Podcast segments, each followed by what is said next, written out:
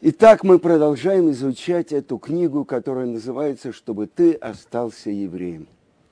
Э, книга, которую Равыцкак диктовал, пересказывал, а потом сделали из нее книгу. Итак, мы с вами находимся в четвертой главе. И эта глава рассказывает о судьбе военных лет – когда Советский Союз с Германией заключили договор Молотов-Риббентроп и разделили Польшу между Советским Союзом и Германией, многие польские ешивы переехали в Литву, куда еще не добрались Советы, там была особенная вещь.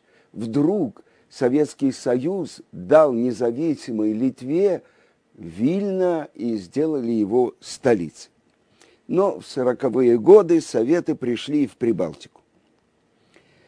В 1941 году несколько ешеботников, которые учились у великого мудреца Раби Ильхонана Вассермана, ученика Хофицкайма, а потом перешли в Ешиву Баранович, э, извините, из Ешивы Баранович в Ешиву Каменец, к великому мудрецу Раву Боруху Беру Лейбовичу – а потом они попали в другую Ешиву, в лагерь в Коми на крайний север. Я, рассказывает Равицкак, я слышал эту историю, но я хотел ее проверить. И вы знаете, все то, что он говорил, он проверял много раз, чтобы не было неточности. Потому что э, пересказывают истории, добавляют. Так вот, он встретил в Нью-Йорке одного из героев этого рассказа, Рава Туги Гольштейна. И он мне все подробно рассказал. Юношей он попал в лагерь в июне 41 года. И вот эти ешевбохеры, они всю неделю работали нормально. Они таскали бревна. Но в субботу это делать нельзя. Как же быть?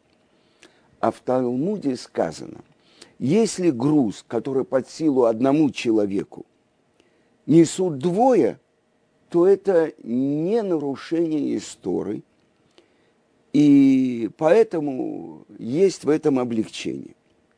А если груз тяжелый, и что один человек не может его нести, то должны нести его двое, то это является полным нарушением субботы. Но если переносит груз меньше, чем на 4 локтя, то это тоже уже не является запретом истории. И вот эти ешевбохеры, молодые ребята, они решили, что если попадет небольшое бревно, они будут нести его вдвоем. А если тяжелое и большое, то меньше, чем через четыре шага они будут останавливаться. И так они проработали всю субботу и считали, что они все прошло благополучно. Но они не сообразили, что то, как они работали, отлично просматривалось с лагерной вышки. И вот кончился рабочий день, и Рафтувия говорит, что он помнит этот вечер, как сейчас. Усталые и голодные – они собирались вместе со всеми пойти в столовую, чтобы хотя бы выпить горячей воды. А ничего, кроме хлеба, они в лагере, естественно, не ели. Тут их остановили. Охранники вызвали лагерное начальство и докладывают. Эти люди и живы-то благодаря нам. Наверняка немцы прикончили всех их родных. Дали им жилье. Представляете, какое жилье? Лагерь, работу, а они платят черной неблагодарностью. Вот посмотрите, показывают охранники. Видите эти бревнышки? И те для них велики. Несут, и каждые три шага останавливаются. Типичный саботаж. И тут же принимается решение отдать их под суд. Прямо на месте. Но они сидят на лавке, а суд тянется и тянется. Один из парней не выдержал, поймите, мы верующие, мы делали так, чтобы уменьшить грех работы в субботу. Он хотел облегчить ситуацию, но вышло еще хуже. Начальник взбеленился. Кого вы хотите обмануть? Знаю я вашу религию. Не дурак был Моисей, чтобы такие глупости говорить.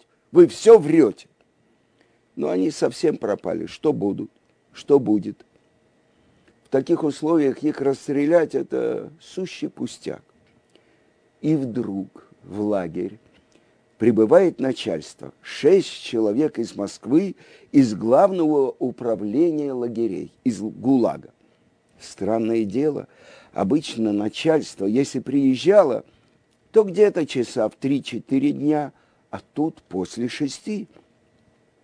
Кто-то из приезжих подходит к ним, отводит одного из парней в сторону, будто бы разобраться, и тихо, чтобы другие не слышали, спрашивает его на идыш. А ты вох? Хорошей недели. Я тоже еврей. Где вы учились? Какой ешиве? И парень назвал ему главу Ешиву Равлейбовича из Каменца. А этот приезжий говорит, у меня мама из Слуцка. Я всю жизнь работаю в НКВД. Так вот, моя мама мне говорила, ты будешь вечно гореть в геноме. Но постарайся сделать хотя бы какое-нибудь доброе дело верующему еврею. А я до сих пор ничего не сделал. Сегодня, видно, пришло время. Не случайно мы оказались в лагере так поздно. Со мной такого ни разу не было, чтобы машина в дороге сломалась, как нарочно. Ну и впрямь можно здесь поверить в Бога. Ну рассказывайте, в чем дело, я постараюсь помочь. Но они ему все и рассказали. И приезжий тут же обращается к начальнику лагеря и говорит, вы позволите, я сам поведу судебное заседание. Ну, тот, конечно, закивал. Когда заключенных доставили в лагерь? Во вторник. Как они работали? работали добросовестно. А в среду также. А в четверг, в четверг у нас случилась накладка, так они, можно сказать, спасли положение. Ну что ж, значит, не саботажничали. Может, ослабели. Я выношу свой приговор. Держать их под наблюдением в течение трех дней. Воскресенье, понедельник и вторник. Если будут останавливаться каждые три шага, судить по всей строгости закона. А если будут работать нормально, добавить к дневной норме по 200 грамм хлеба.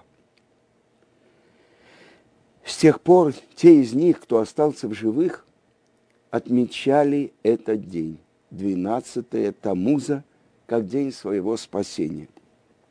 Рафтувья Гольштейн – когда-то приезжал из Нью-Йорка в Иерусалим. И этот рассказ я слышал от его знакомого. Но я хотел его самого расспросить. И мне это удалось четыре года тому назад, когда я был в Нью-Йорке. А эту историю, следующую, про то, что происходило во время Второй мировой войны, я слышал, как один депутат Кнессета, он рассказывал, что э, им давали 15 минут, э, чтобы религиозные рассказали что-то из Торы для нерелигиозных членов Кнессета. И он рассказал эту историю. Равыцкак говорит, я рассказываю эту историю, потому что, как мне кажется, это произошло в войну. Один московский еврей трубил своим детям в шофар каждый Роша Шана. Его сына, студента, призвали в армию. И отец очень переживал, что впервые за 20 лет его сын не услышит в Роша Шана звучание шофара. Он узнал, где расположен военный лагерь, в котором находился его сын. и выяснил, что лагерь находится неподалеку от леса. Он забре... заблаговременно, до начала праздника, сделал в лесу Ируф, то есть то, что объединяет и делает как бы это единым владением, чтобы иметь возможность передвигаться. Запасся двумя буханками хлеба и провел в лесу эти два праздничных дня. И он трубил в шафар. И его сын слышал звучание этого шафара. Он не понимал, откуда, откуда может быть этот шофар, который он слышал в доме у своего отца. Но он исполнил заповедь слышать трубление шофар в Рошашана. И когда нерелигиозные члены израильского Кнессета услышали эту историю, что-то такое задело, и что-то такое, какие-то мысли о Творце мира – даже в сердца членов Кнессета Израиля попало. Продолжает Равыцкак и говорит, я помню еврейскую свадьбу во время войны. Женился бывший польский ешеботник, которого арестовали как шпиона, и незадолго, незадолго до свадьбы выпустили, и немолодая, лет 37-8, религиозная женщина из Казани. Вы спросите, при чем здесь возраст невесты? И почему я так неделикатно его подчеркиваю? Потому что это была очень большая проблема в Казани. В то время, когда я там жил, проблема вообще для евреев и не только для религиозных. Трудно было найти пару, потому что мало было в городе евреев. Обычное явление было то, что даже парни из религиозных семей женились на нееврейках. Я знаю сотни таких браков. Некоторые пытались искать в Москве религиозных девушек, но не всем это было доступно. У нас в городе жил еврей по фамилии Выголок, немолодой больной человек.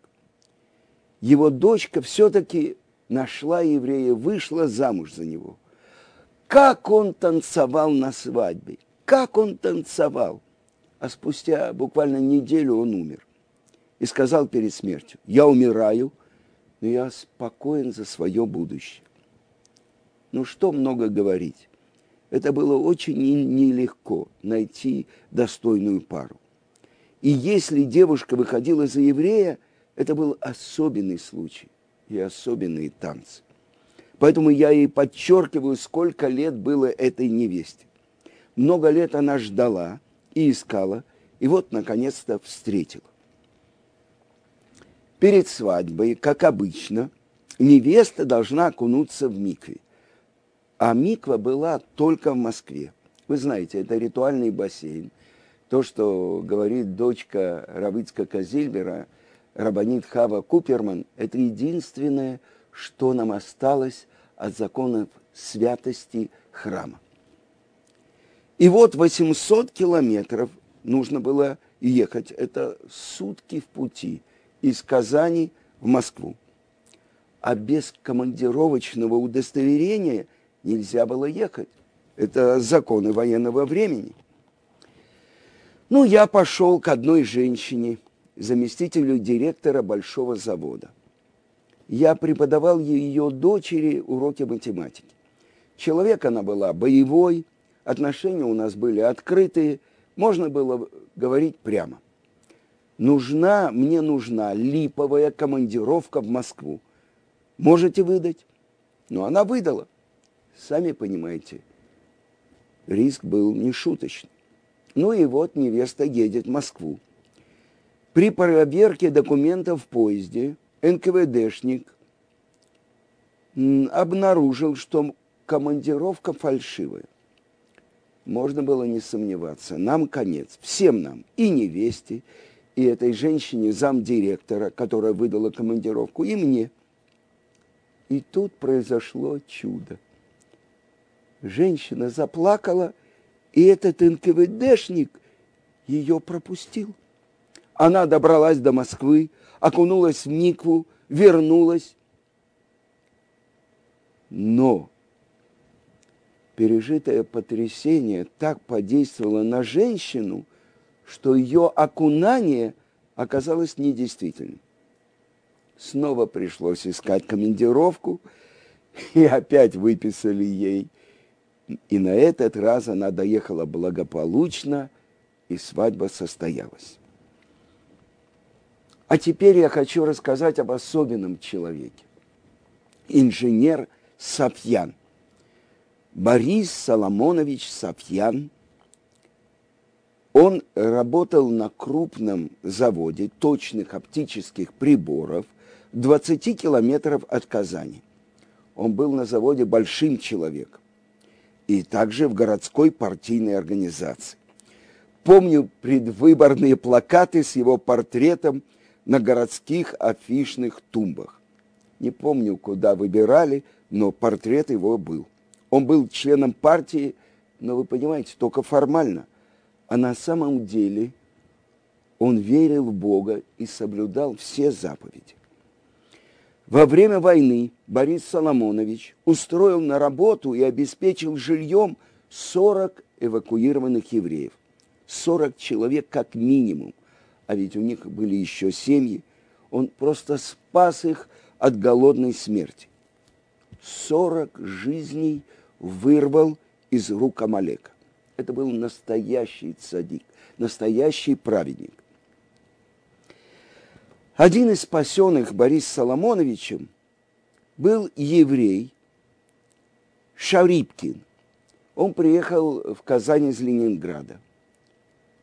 Тогда он был на третьей стадии дистрофии. Он был так слаб, что не в силах был подняться даже в автобус. Софьян остановил его на улице, без лишних слов, привел к директору завода и говорит, сам знаешь, работа не идет. Тот вздыхает, что делать, нету специалистов. А тут Софьян говорит, вот тебе специалист, принимай. Тот посмотрел на этого специалиста, куда ему работать. Он с трудом стоит на своих ногах. Ничего, дадим 600 граммов хлеба, окрепнет. Давай, бери, подписывай. И директор оформляет этого еврея Шарипкина на работу. А Софьян возится с ним 3-4 месяца, пока не обучает его делу. В субботу – Савсиян всегда вертелся в цехах, не работая и не подписывая бумаг. Тот же Шарипкин рассказал мне такой случай. Завод нуждался в каком-то редком сплаве. И поэтому, по этому поводу пригласили представителей из Москвы. И вот пятницу вечером, когда у нас уже наступает суббота, началось заседание на высшем уровне. От завода держал речь Софьян. Он сумел доказать, что требуемый сплав позволит резко увеличить выпуск продукции. Ну, представитель из Москвы кивнул, ладно, пишите заявку, я подпишу. Шарипкин, который присутствовал на заседании, замер. Как Софьян выкрутится? Он же не пишет субботу. Это прямое нарушение субботы. А Борис Соломонович почтительно возражает. Я думаю, что вы лучше меня сформулируете заявку. А москвич нахмурился. Что за чушь? Ваша заявка вы и пишите.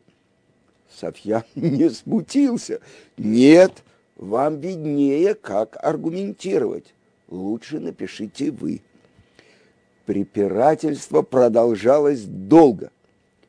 Кончилось тем, что этот москвич сдался. Сам написал и подписал. У советской власти и так-то пререкание было не в ходу, а в военное время и подавно. Такое надо уметь выдержать. Впервые я услышал о Сапьяне, он был в Казани приезжий, эвакуировался, как видно, вместе с заводом.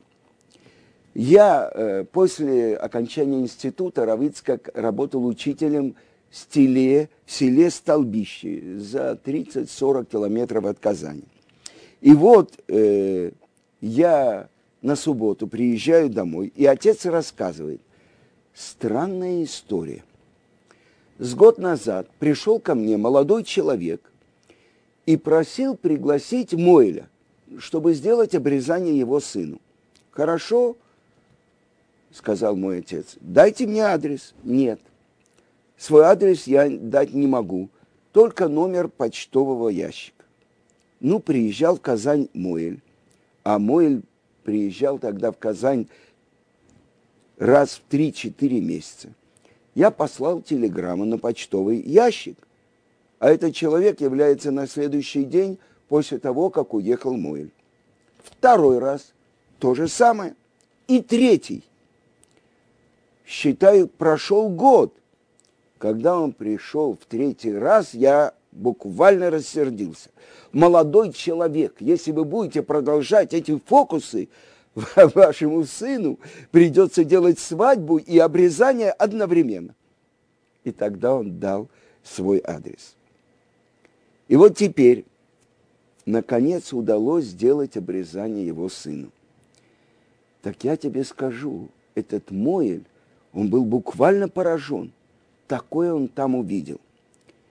Человек ежедневно, утром надевает филин, молится, каждый день читает 72 псалма, Тиелим, не ест ничего не кошерного, а вокруг одни неверующие.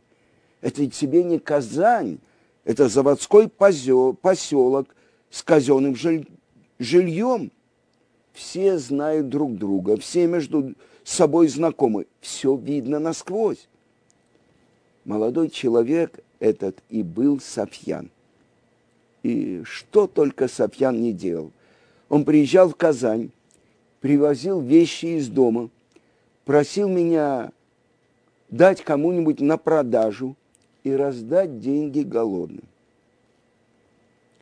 Сам он, понятно, делать такое не мог как объяснить кому-то, что этот э, хорошо оплачиваемый инженер продает вещи на рынке. И уже после нашего знакомства с Апьяном произошла невероятная история, настоящее чудо. На заводе нашелся доносчик, стукач. И он сообщил куда надо, что Сапьян верующий еврей – Борису Соломоновичу грозило исключение из партии и увольнение. И вот перед этим заседанием он пришел ко мне, чтобы посоветоваться. Собрание будет в пятницу вечером. Меня явно попробуют испытать. Вдруг как бы ненароком предложат сигаретку, дать закурить. Ведь здесь угроза для жизни. Пикуах нефеш – это не шутка. Как быть? Можно это сделать или нет? И я ему сказал, нет. И вот идет собрание, обсуждается донос. Публика пытается разобраться, верующий Софьян или нет. И неожиданно один за другим встают люди и говорят, что не понимают, о чем разговор – Дескать, при них Сапьян не раз курил в субботу. С чего они это взяли? Перепутали или выручить хотели? Во всяком случае, собрание ухватилось за возможность оправдать Софьяна. Он был слишком ценным сотрудником, чтобы его терять. Где что не ладится на производстве, его посылали, и он все налаживал. Так что собрание постановило – донос, клевета на честного работника, к тому же члена партии, и доносчику пришлось убраться с завода. Вы когда-нибудь такое видели, чтобы уволили доносчика, а не того, на кого донесли? Когда мы узнали, что он там у себя соблюдает кашрут, мы взялись обеспечивать его кошерным мясом. И это продолжалось долгие годы. Последнее, что моя мама делала перед смертью, уже больная. В холодной воде она кашировала мясо для Софьяна. А умерла она в 49 году.